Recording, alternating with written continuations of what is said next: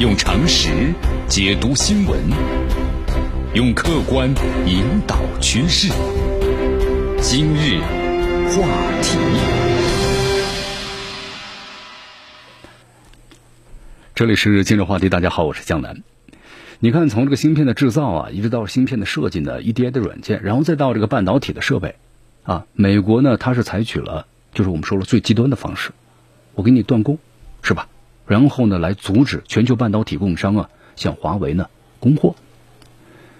你看，在五月十六号的时候啊，就是当被问到呢，美国商务部升级了对华为芯片管制的时候，一位华为内部的人士这样对记者呢说了：，就是在越极端的情况之下，我们越要呢自强。而且在当天有篇这个文章嘛，名字叫做是“没有伤痕累累，哪来呢皮糙肉厚？英雄自古呢多磨难”的文章，是在华为的内部论坛上呢上线了。呃，后来就被媒体称作是，就是华为对美国商务部最新动态的这么一个态度。其实咱们来分析一下啊，你看这个美国采取呢特别极端的方式，我断供，对吧？就把这个潘多拉的盒子给打开了，魔鬼出来了。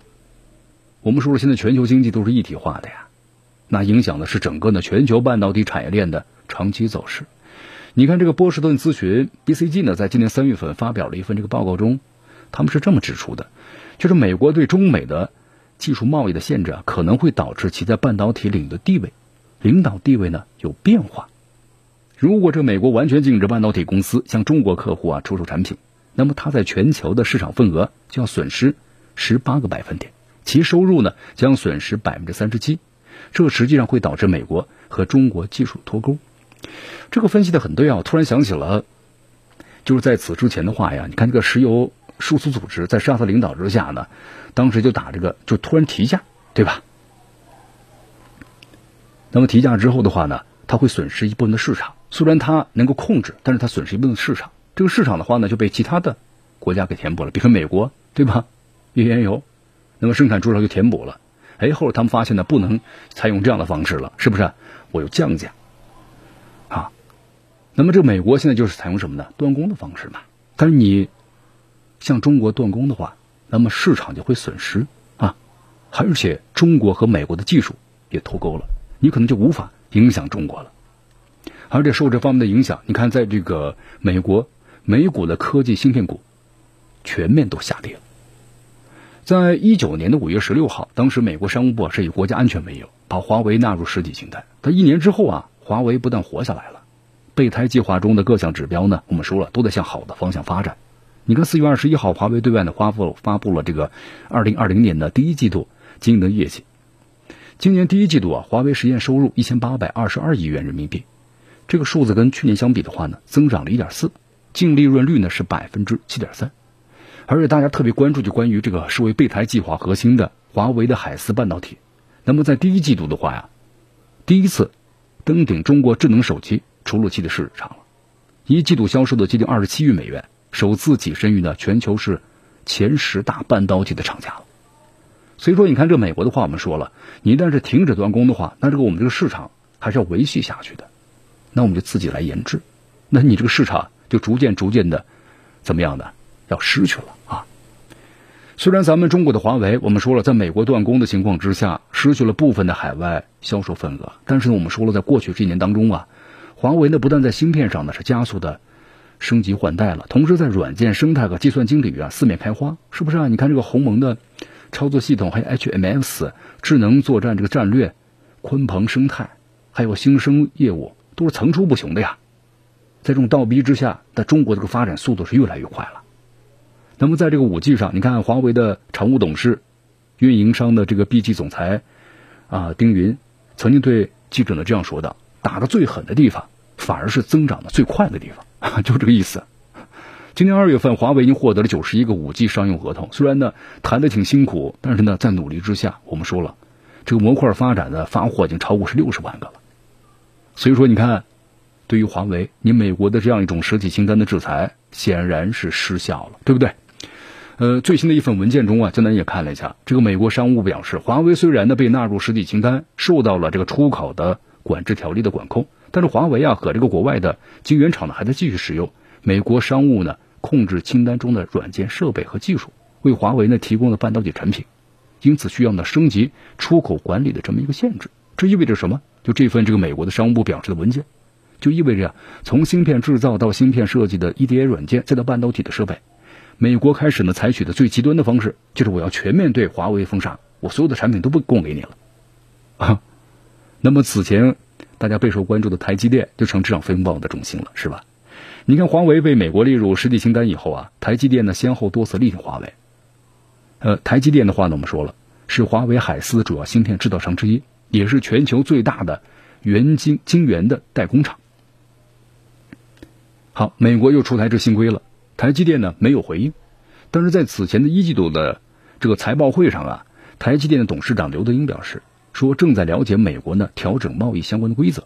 那么台积电和美国的半导体界啊有着相同的担忧，就害怕改变这个规则呢会损害美国半导体的体就这么一个体验。你看这个美国呀，它对这个晶圆厂的限制啊，更多的是要求呢申请许可证。那么台积电呢宣布在美国设厂，当时这个举动啊，就是被外界都认为这向美国在示好，就是说以其其大客户啊不受影响这么一个禁令。但是后来也表示，新规的正文当中没有提及到呢关于 EDA 相关的具体落地的措施，而且 EDA 啊在去年呢已经切断升级了。现在这个华为的海思啊，采用老版本的 EDA 做产品的设计，它呢不受限制的。所以说，你看，虽然中国在设计封装和整体上呢，我们说了已经达到一个高水平了啊，但是呢，在底层的高端装备、EDA 软件、材料还是以西方为主。那么这个领域呢，中国要完全独立是不可能也没有必要的。那么反过来，美国也要依赖于中国。啊，你看咱们国内有一家这个芯片呢，就是不愿意透露姓名的上市公司，它的 CEO 啊曾经对记者说过这么一段话，他说这个新规啊，它不符合所有人的利益。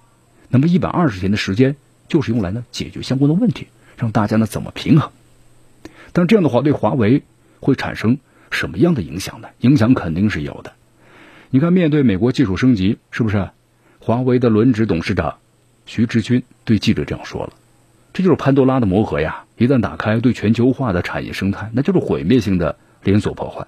毁掉的可能不只是华为一家企业，全球产业链的任何一个玩家都是难以独善其身的，这是肯定的。现在全球产业链一体化的，对吧？经济一体化的情况之下，你看，在这种情况之下，华为，对吧？你美国断供了，我们从韩国的三星嘛，还有咱们中国台湾地区的 MTK，是不是？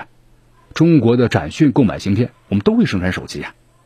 就算华为因为长期不能够生产芯片做出了牺牲，那在在咱们中国现在有很多的芯片企业逐渐逐渐的会成长起来的。那华为还可以和韩国、日本、欧洲是不是？那么他们的提供的芯片研发生产产品都是可以的。所以说，你看这个华为，你美国断供的话，你会丢失这个巨大的市场。我们华为不会倒下的，华为还在做做这个多重的准备。你看，根据这个华为的供应链传出最新消息啊。呃，华为海思已经紧急的和台积电呢是投片了七亿美金，将近五十亿人民币呢这个晶圆的订单。那么在新规实施后一百二十天的缓冲时期，台积电等公司呢依然可以为华为呢持续的供货。你看目前的话呀，像这个联发科也在和华为的积极的接触，未来也不排除可能会有更多的五 G 芯片，对吧？进入华为的产品当中。而且华为呢在加大自有芯片的设计研发的力度，包括使用。你看有这么一个消息啊。就华为手机，根据产品线的不同，它会会这个分别的搭载呢，比如海思的麒麟，还有高通处理器啊，比例接近是五五开，各一半一半了。那么同时现在呢，超过百分之九十的华为手机采用了自家的海思麒麟的处理器，就是美国你在华为的影响，高端芯片，那么逐渐逐渐的开始呢弱化了。我们愿意用美国的产品，但是你不给我们，那我们自然会有呢替代的方式，对吧？你看，中国和美国，我们科技这个角力当中啊，芯片制造环节是美国施压的一个重点。那么，长期利好的半导体这个板块的发展呢，我们说了，肯定是就咱们国内半导体这个板块的核心逻辑，十年的一个自主可控，这是大家以后今后呢非常关注的一个焦点问题。那么，出口限制肯定会改变美国在半导体的这么一个地位的。你看，这个数字基础的产业。高度依赖于全球一个产业链的供应，对吧？任何一个公司的提供的设备，其实是一个全球化的产业链制造和生产出来的。所以说，你去阻止一个用简单的方法一家公司参与这个市场，美国你能够根本上解决问题吗？不能够啊。那么华为受损了，会波及到更多的产业链上的相关的公司，从原材料，从这个供应商，那么都会受到影响。所以说，美国和中国的脱钩代价那是非常高的。尽管和中国切断关系，那肯定会使美国的供应链和制造企业你缺乏出口，那怎么样呢？变得更具有这个弹性了。但长期来看，关系紧张不是好事啊。那么对于美国芯片企业来说呀，中国市场呢一直是美国半导体的海外的战略市场，是非常巨大的。没有人愿意牺牲这个脱钩这个市场变成牺牲品啊，是不是？你包括英特尔公司、美国的高通公司。那等等等等，为了二三十年，你能离开这个事实吗？离不开这个事实的。你看过去一年呢，高通也在积极参与中国的五 G 建设，对吧？超过三分之二的收入来自于是中国的。那一旦是给中国断供的话，你三分之二这个企业足以都要破产了。所以说，你看这么和中国一旦是翻脸的话，或者说你完全停工的话，那美国半导体的全球份额下滑到大约的百分之三十了。那那中国的。这个是巨大的市场，就可能移交给这个韩国或者是欧洲市场了，是吧？那你美国的市场一旦是丢掉了，你就追不回来了。那个时候，那真的就后悔莫及了。你美国的工业，你可能不能再提供满足国美国国防或者是国家安全未来所需要的科技进步了。你没有巨大的资金，怎么去继续研发呢？用常识解读新闻。用客观引导趋势。今日话。